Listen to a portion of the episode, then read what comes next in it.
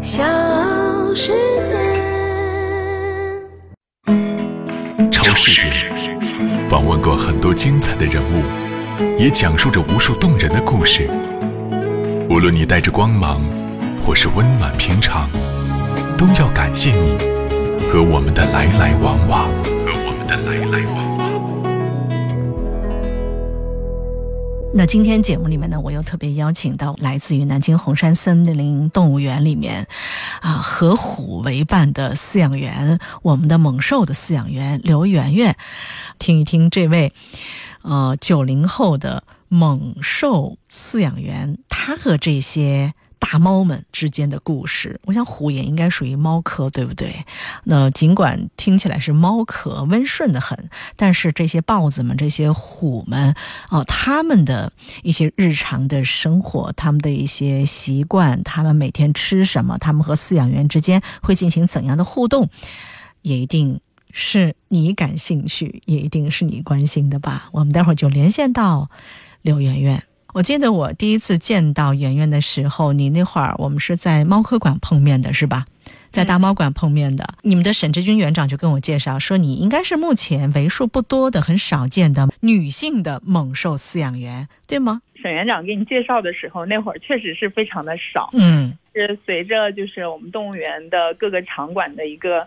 就是更新设计上的一个改进之后，我们现在有越来越多的女孩子加入到了我们这个猛兽的饲养的团队当中来。是是是，你是哪一年和我们的猛兽作伴的？哦，圆圆，我其实跟他们打交道的时间挺晚的，大概是在二零一九年的时候，就那会儿猫科馆刚呃建成，然后。那个豹子啊、猞猁啊，就刚进馆的时候，那会儿我才来去饲养它们。嗯，我知道你你你之前是饲养鸟类的，对吧？在我刚毕业的时候，大概在一三年左右，那会儿我是养鸟的，然后也陆陆续续养过一些其他的动物。其实，在我的在动物园的职业生涯里，有大概将近五年的时间都是在做那个动物的种群管理，就有点像文职的那样的一个工作。嗯。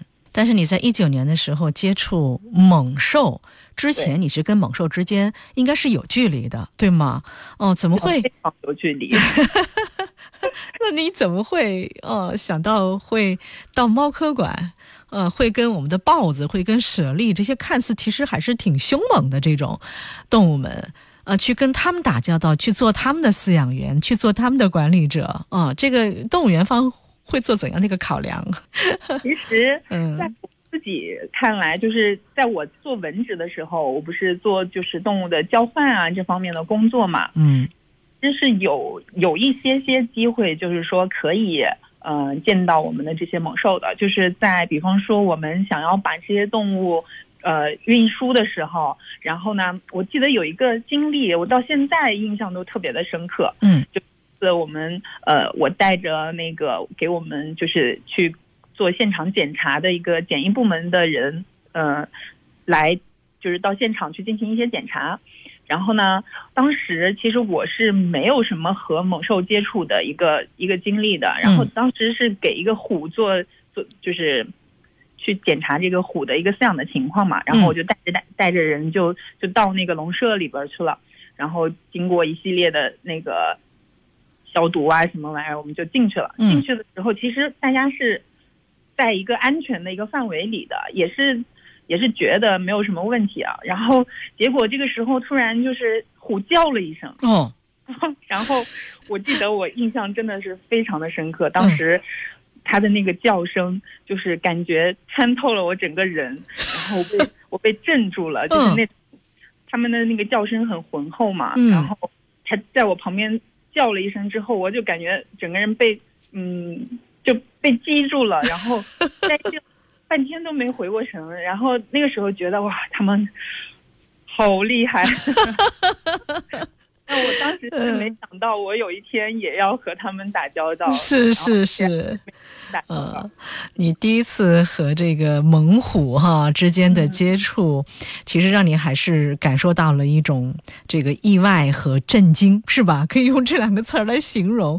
哎，当时的那只虎啊，有待检查的那只虎的叫声，你你你通过你这两年的和虎之间的打交道和猛兽之间的每天的亲密接触，有没有解读出那只虎啊，它为什么会发出那样的一种啊吼叫声啊？你后来有没有想过这事儿？嗯，我后来有想过，其实。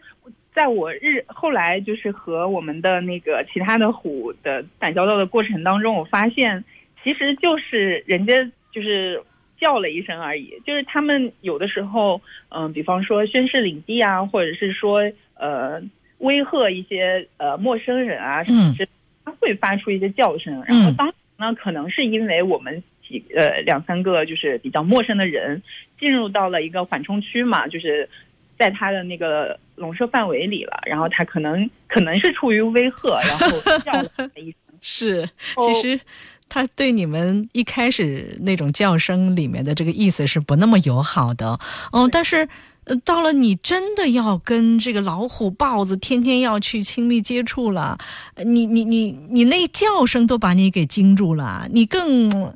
没有想到过，你今后要天天跟这些老虎、豹子去去相处吗？没处过吗？圆圆，你当时就欣然接受了这样的一个动物园的安排吗？让你去到这个猛兽馆，啊，去做他们的饲养员。嗯，其实当时来猛兽这边也是有一个契机嘛。嗯，就是最一开始我从这个文职，然后自己申请想要转一线岗嘛。啊。我就来到了灵长班，当时长那块儿待了大概有小半年的时间，待了几个月。嗯，然后那会儿其实跟灵长动物接触呢，就是还是心理上比较呃怎么说比较舒服的，因为他们很聪明，有很多呃行为训练啊什么各方面都领悟的特别的快，然后觉得自己和动物接触起来，哎，好像也非常的顺利。是。然后当时正好我有一个机会，就是中国猫科馆落成，然后呢就需要有新的饲养员过去嘛。嗯。然后我当时就不知道怎么就信心爆棚，就觉得我可以，然后我就我就申请了，就去去到去到中国猫科馆。哎，领导也也觉得可能因为新的馆落成了之后，就是我们的操作也很便利嘛，所以女孩子应该还行。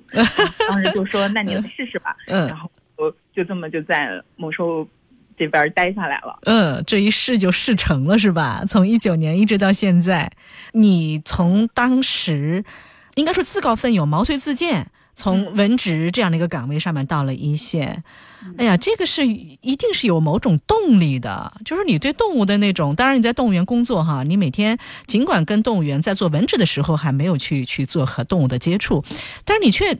很跃跃欲试于想去做这个一线的饲养人员，哎，这个想法如果简单的来说说动因的话是什么？圆圆，啊，就是其实这个应该是我个人的一个就是内心的驱动力吧。嗯，就是我在做文职工作的时候，虽然做的是文职工作，但是其实也是和动物的，就是发展是息息息相关的。嗯，因为呃，我们当时在推一个。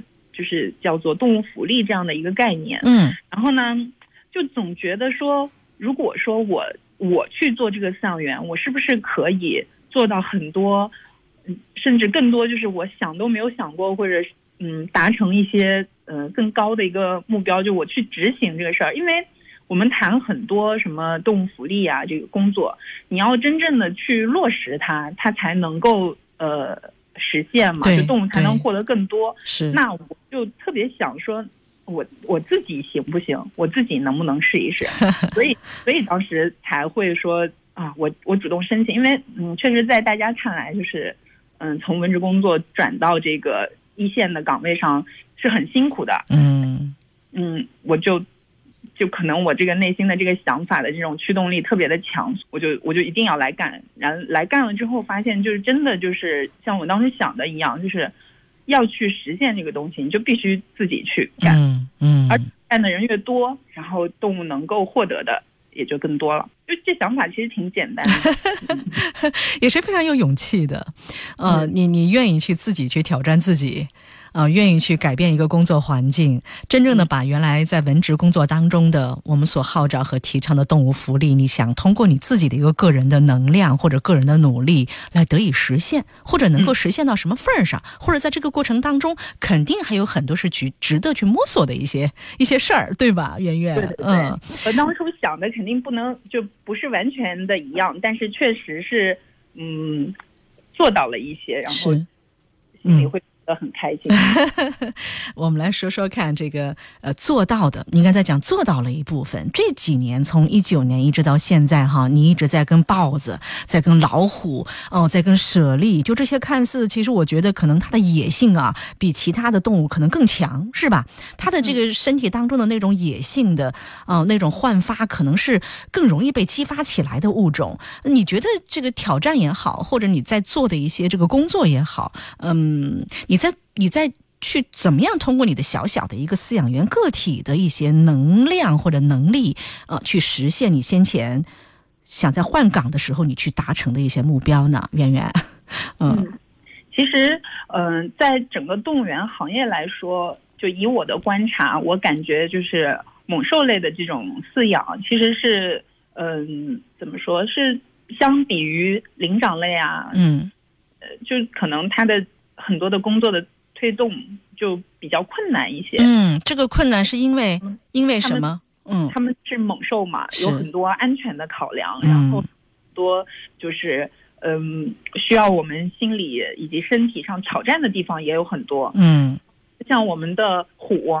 它非常的善于攀爬。好像我们小时候有一个什么故事还是动画片，就是说猫教老鼠，呃，猫教老虎的那个本领，然后就留了一手说没教它爬树，大家 内心就觉得啊，老虎肯定是不会爬，对对对，对，但事实上，嗯。我们的老虎是非常会爬树的，哇，嗯。就是有一些它的力量，它的这种爆发能力，嗯然后它这种四肢的这种力量啊，它是非常的强的。像我们以往可能是说在呃受受制于那个笼舍条件的一个限制，对，那老虎的活动空间呀，不管是面积上的还是那个纵向空间上的，都是呃可以说是比较差的，把它局限住了，它的能力其实没有充分的展现出来，以致使人们的一种传统的观念或者固有的，甚至我们动物园的原有的饲养员，可能都会觉得老虎是不会攀爬、不会爬树的，是吧？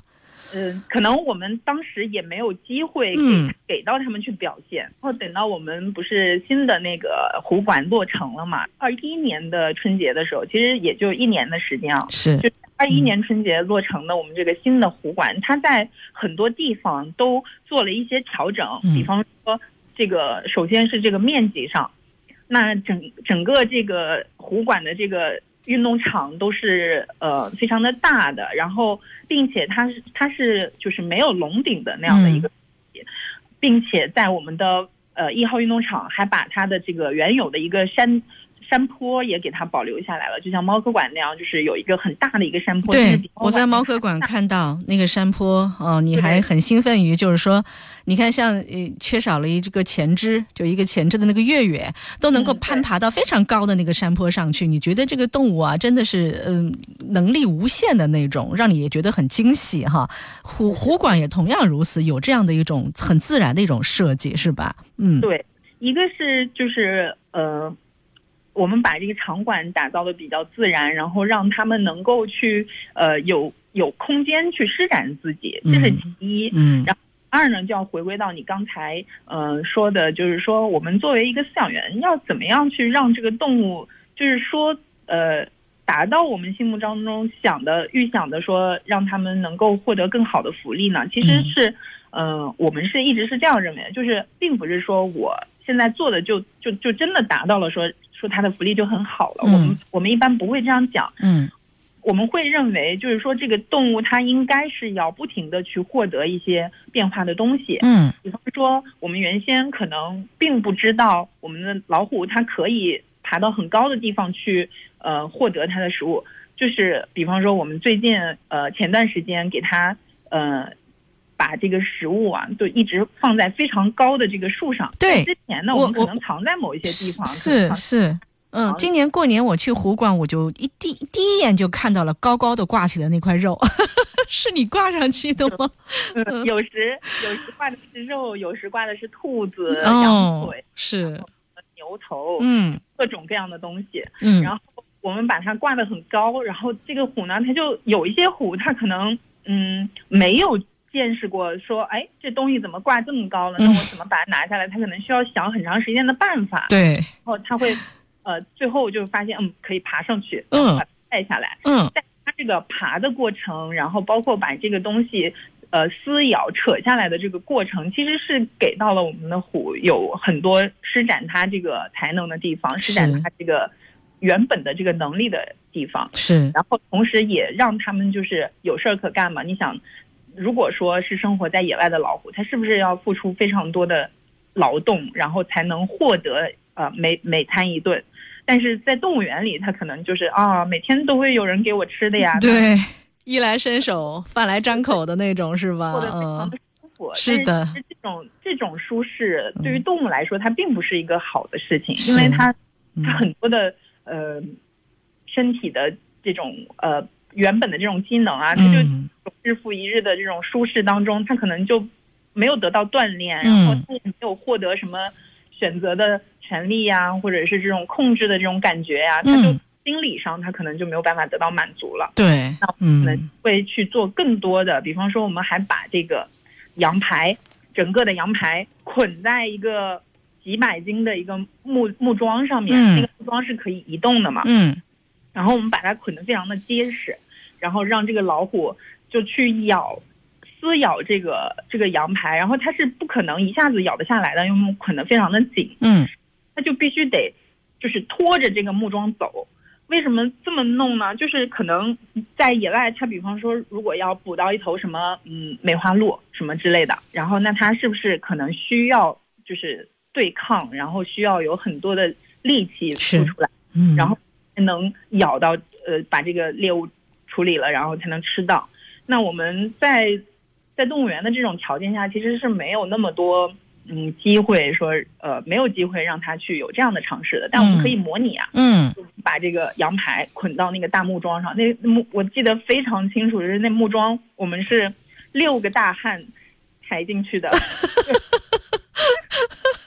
我都抬不动，就是那嗯种非常沉，然后大家就是拿着那个。呃，消防水袋，然后把它一捆，然后抬起来，就是非常原始的方式抬进去，要六个人。是你们是为了模拟就是野外的老虎，呃，他们这个猎物的那个对捕食猎物，呃，嗯怎么样去拖拽猎物的那种场景？你看，你们是花了不少的力气，不仅是花心思哈，动脑筋，你们还得还是挺不容易的。是是是，我们说在那个硬件条件上，女生已经已经完全可以胜任了。但是嗯当有一些，比方说像这种需要呃出大力体力劳动动哈。的东西的时候，就必须得要隔壁的其他馆的同事来帮对。对对，是，哎，这些哈，不管是挂在这个比较高的这个树上的呃肉啊、羊排呀，或者兔子呀，还是您刚才所讲到的哈，把这个呃这个喂它吃的这些东西，把它模拟野外的那种现场捕食的。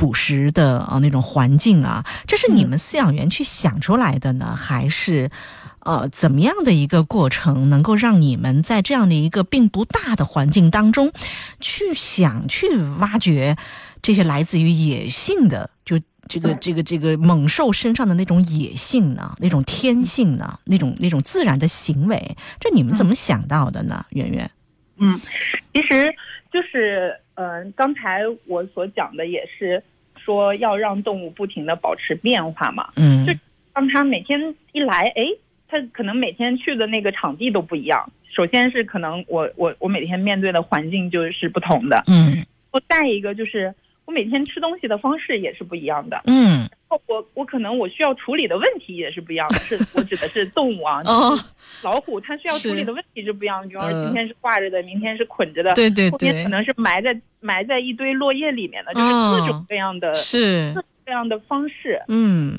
其实，呃，我们一直在就是我们的这个圈子里啊，流传一个这样的一个话，就是，嗯呃，你要想获得一个活着的动物，你你就必须得是一个活着的饲养员。这个活着就就是指的就是嗯呃有生活的这样，就是你得不停的变化。是嗯就像刚才你问我说，嗯，说这些东西都是你们自己想出来的吗？是的，就是就是大家在不停的去头脑风暴啊。嗯比方说湖管的呃团队，甚至我们整个某兽片区的团队，大家可能时不时的在一起聊，就哎聊什么呢？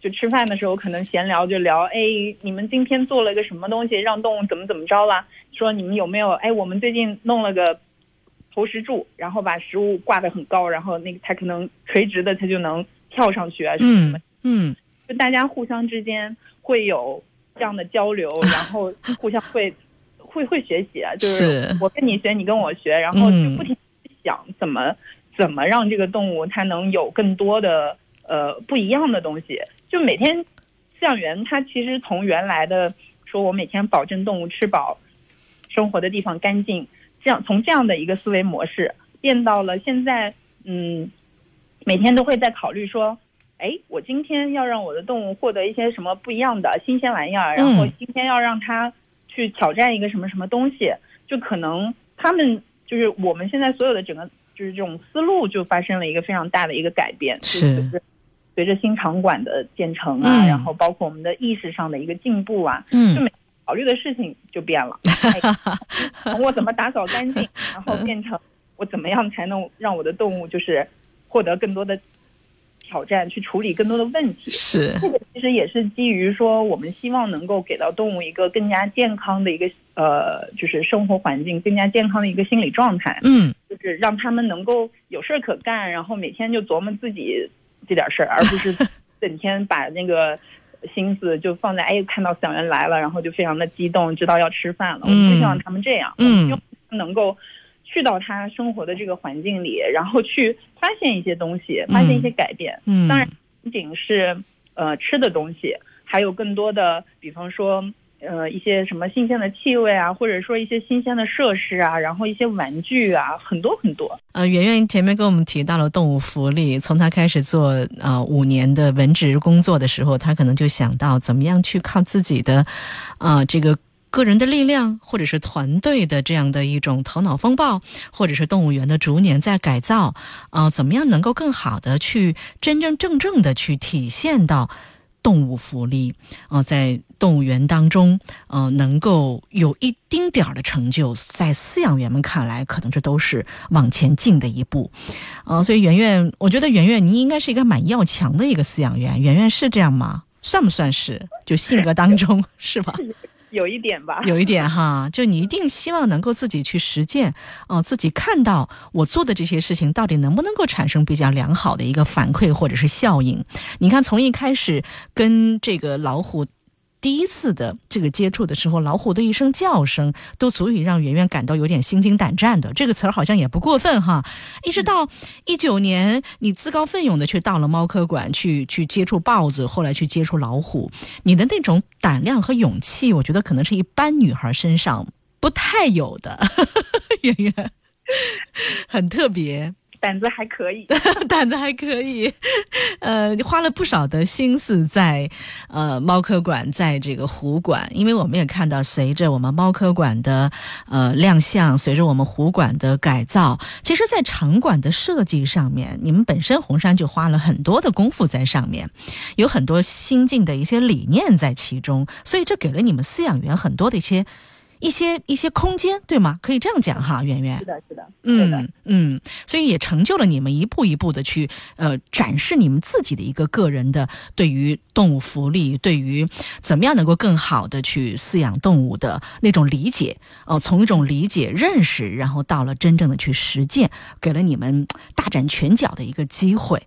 新的场馆，它嗯从设计的时候，然后到落成，然后到我们去实践，确实是给我们提供了更多的平台。是，有一些东西可能以前想到啦，然后碍于这个空间的限制，我没有办法实现的。嗯然后包括也是，其实这是我觉得是互相成就的一个事情。就是新的新的展区给了我们更多施展的空间，嗯同时我们也去用我们的这种不停的这种呃变化呀，然后这种嗯、呃、理念的提高啊，然后去去把这个新展区也变得更好。是这其实我觉得是一个相互成就的一个事情。是，就像刚才前面提到的，就是我们希望动物去有他们自己的事情，嗯就嗯不要总是黏着饲养员，就是啊，就跟养的宠物一样。我们不希望这样，我们不嗯希望去把这些野生动物宠物化，然后另外也希望他们，就只有当这个动物它全身心的，就是投入它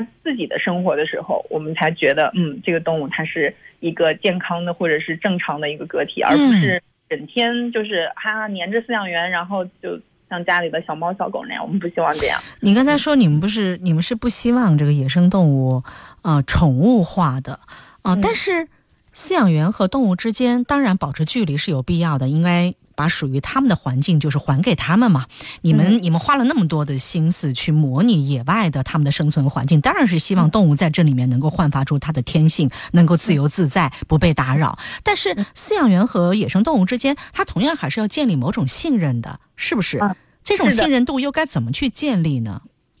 呃，其实饲养员和和动物之间的关系是很，嗯，怎么说呢？应该说很微妙的。是我们每天都会和他们有接触，不管是什么样的、什么形式的，哪怕我打开一个门让他去到另外一个空间，这其实也是我们之间的一次接触。然后我喂给他一块肉啊，什么，或者是把他叫过来，怎么怎么样，就是这，就是这一类的，其实都是我们和他们的接触。嗯我们会去把握说，呃，我跟他接触的这个程度，就是说我不去过多的去去接触它，但是我需要这个动物它和我能够有一个非常强的一个合作关系。对，就比方说我们。嗯，希望呃像中国猫科馆或者是湖馆，它都有有这样的一个设计，就是那个动物的通道嘛。湖馆你那天来应该也看到了，它那个有一个很高的那个天桥一样的那个通道。嗯嗯它是，通行的一个廊道一样，是吧？对，就像一个空中走廊一样，这个虎它能够从从这个它的呃内舍，就是它的卧室，然后一直走走走走到那个带大泳池的那个那个万运动场。就像你刚才说的，如果这个动物和人没有一个很强的信任基础，然后我们没有去给它做做一些呃行为训练的话，它是很难完成这样的一个嗯。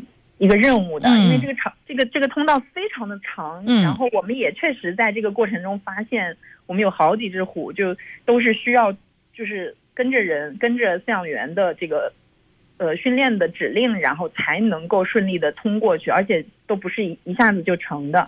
你们是希望给它转换不同的环境，是不是？就不是每天都是那个样子。你们之所以在猫科馆和湖馆去建立这种空中走廊式的廊道，是希望在呃，尽管是有限的空间、有限的环境，但是它是不一样的地方，就是不一样的一个呃一个空间。你们是希望在空间和空间的转换当中，给老虎或者给豹子以一定的新鲜感，所以你们才会去建那种廊道。而怎么样去引导它从这个空间转换到另外一个环境当中，是需要你们之间紧密的一个配合的。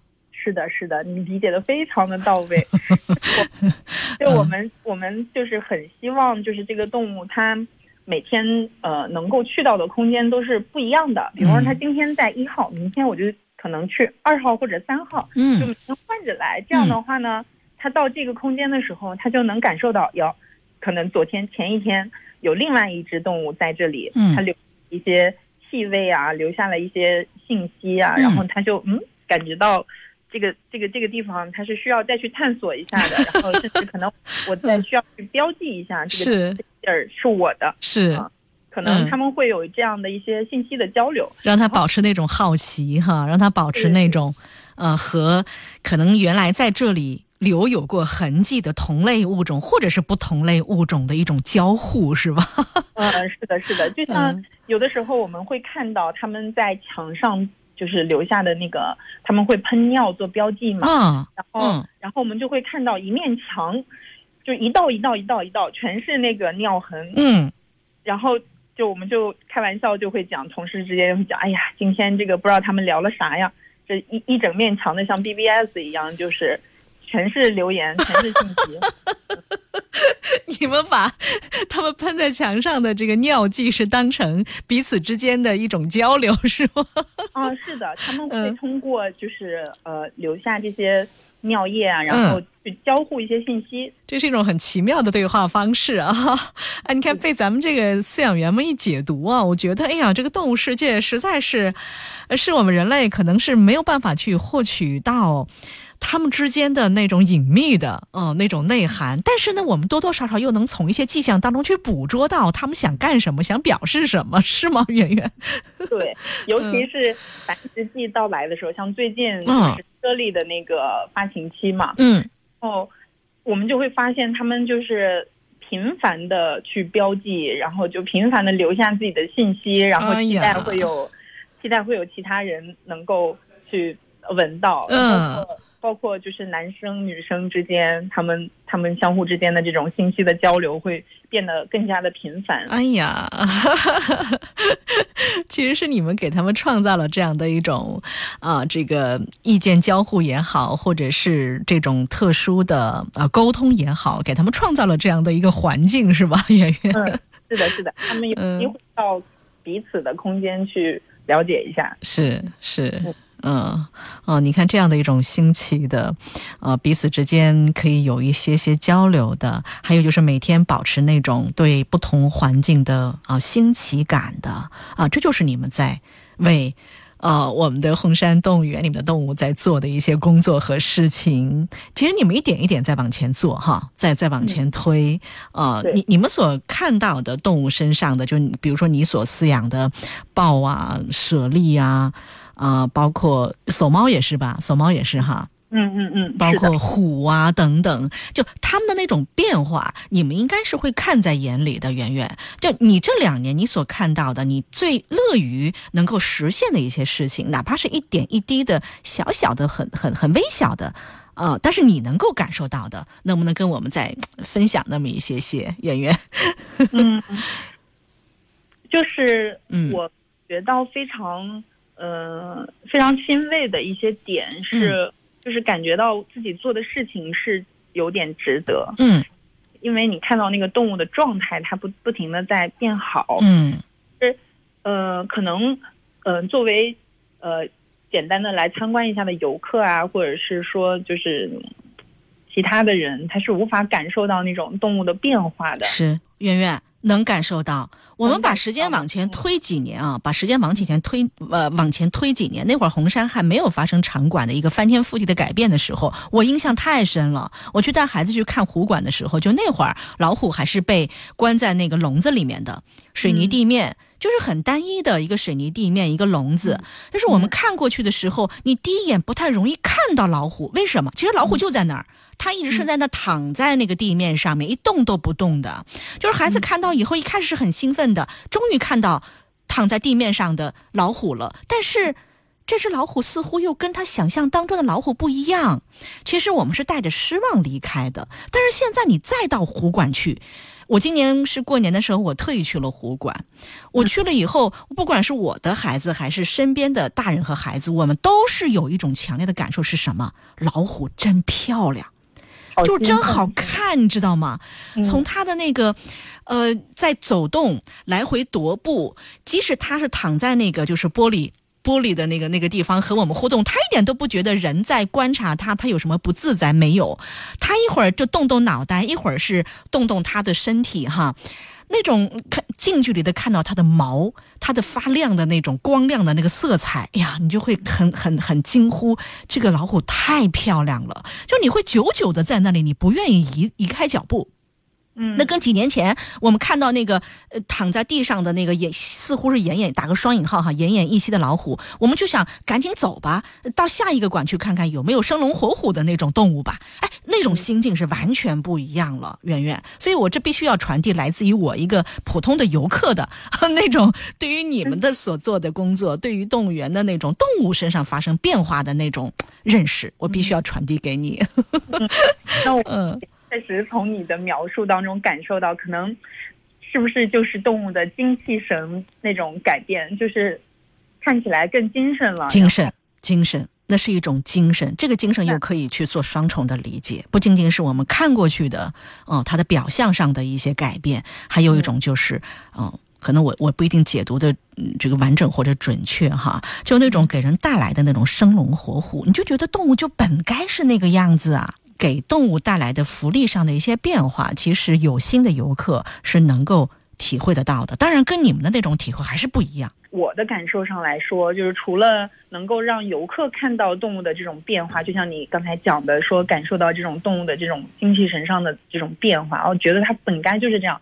其实这也是我们努力的方向，就是我们就希望这个动物去在游客面前，或者是说。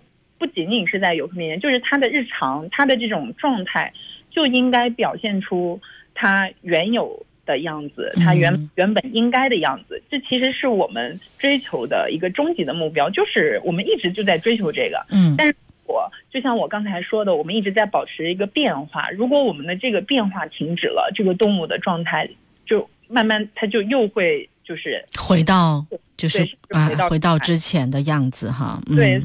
所以我一直说，就是我们想要呃获得一些活的活着的动物，那就必须得有活着的象园。就我们整个团队的这种变化也是，嗯，也是非常的快，并且是一直在往前冲的。嗯。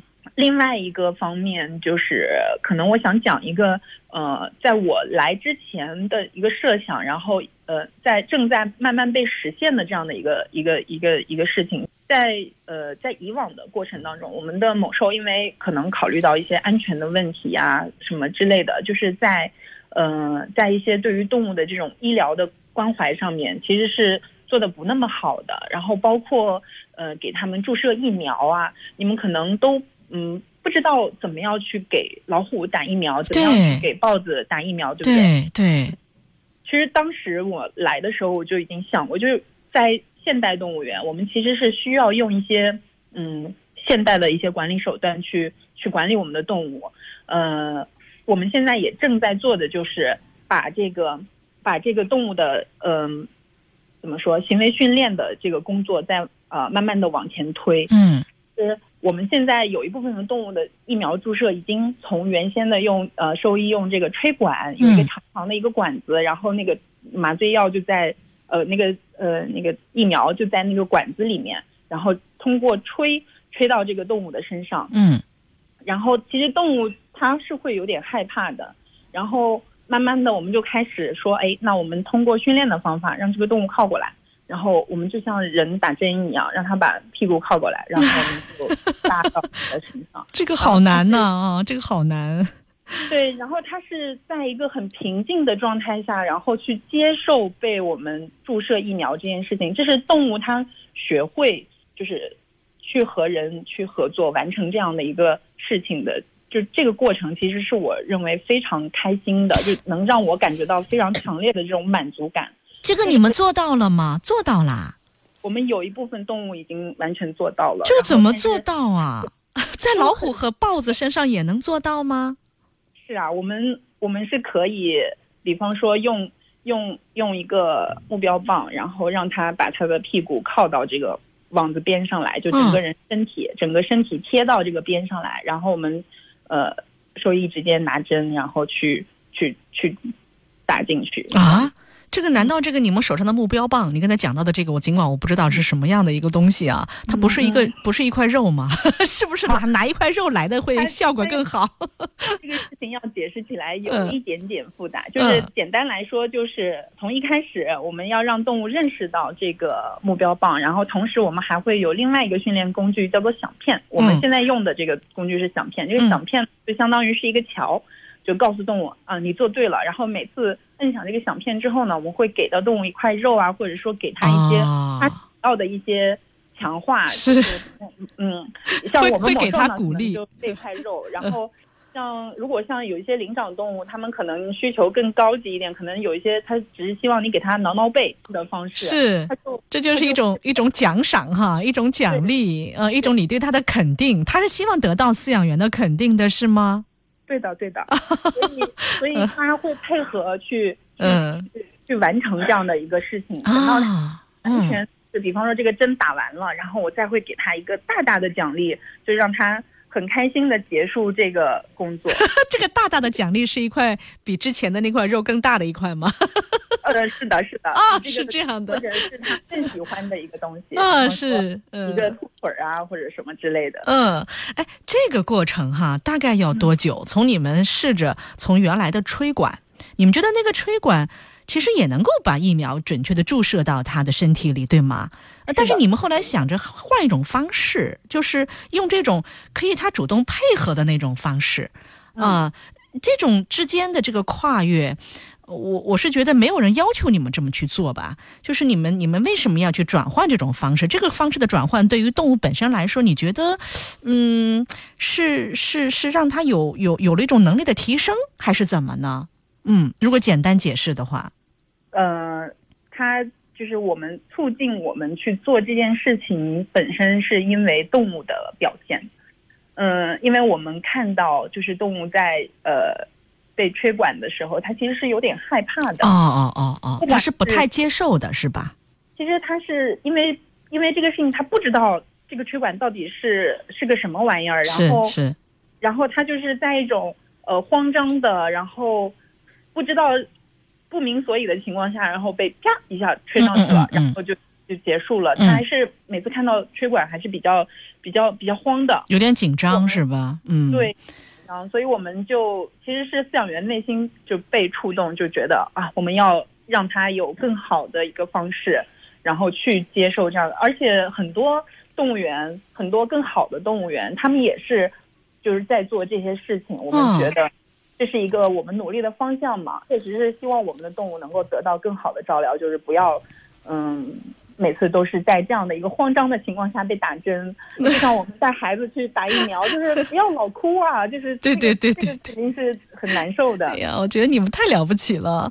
这个过程你们花了多长时间？就是从呃你们想到的啊、用一些这个辅助的方式，不管是给他们肉吃啊，还是怎么着哈，就这个过程大概花多久，能够让他们能够心甘情愿的，第一知道你们要干嘛，肯定是不对不会对他们造成伤害；第二就是他们主动愿意抬起他们的肉肉的大屁股，让你们去去去注射这个疫苗。这个中间经历了多长时间？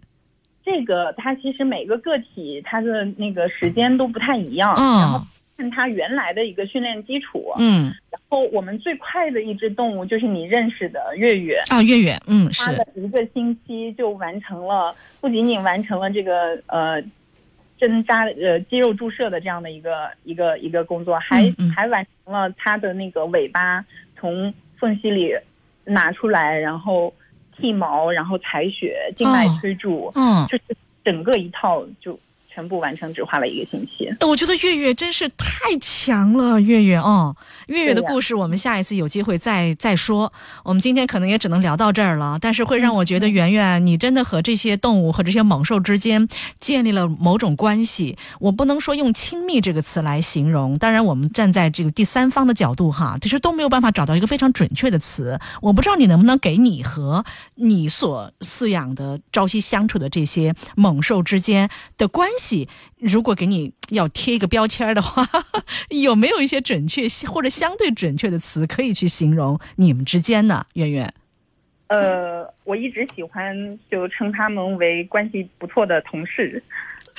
让我好意外啊！你们是同事关系是吗？嗯，是的。呃，好吧，好吧，呃，希望你和你的同事们哈，能够在今年二零二二年的虎年能够呃配合的越来越好哈，呃，能够有更多的让你看到的，在他们身上的，可能之前所不为人知的，但是又是他们骨子里面的那种隐藏起来的那种天性行为的散发，好不好？我觉得这些肯定是让你特别乐于去见到的，是吧？也是你们的辛苦不会不会白白的付出啊，圆圆辛苦了，圆圆，嗯，就这样好吗？嗯，好的，好嗯，再见，圆圆，再见。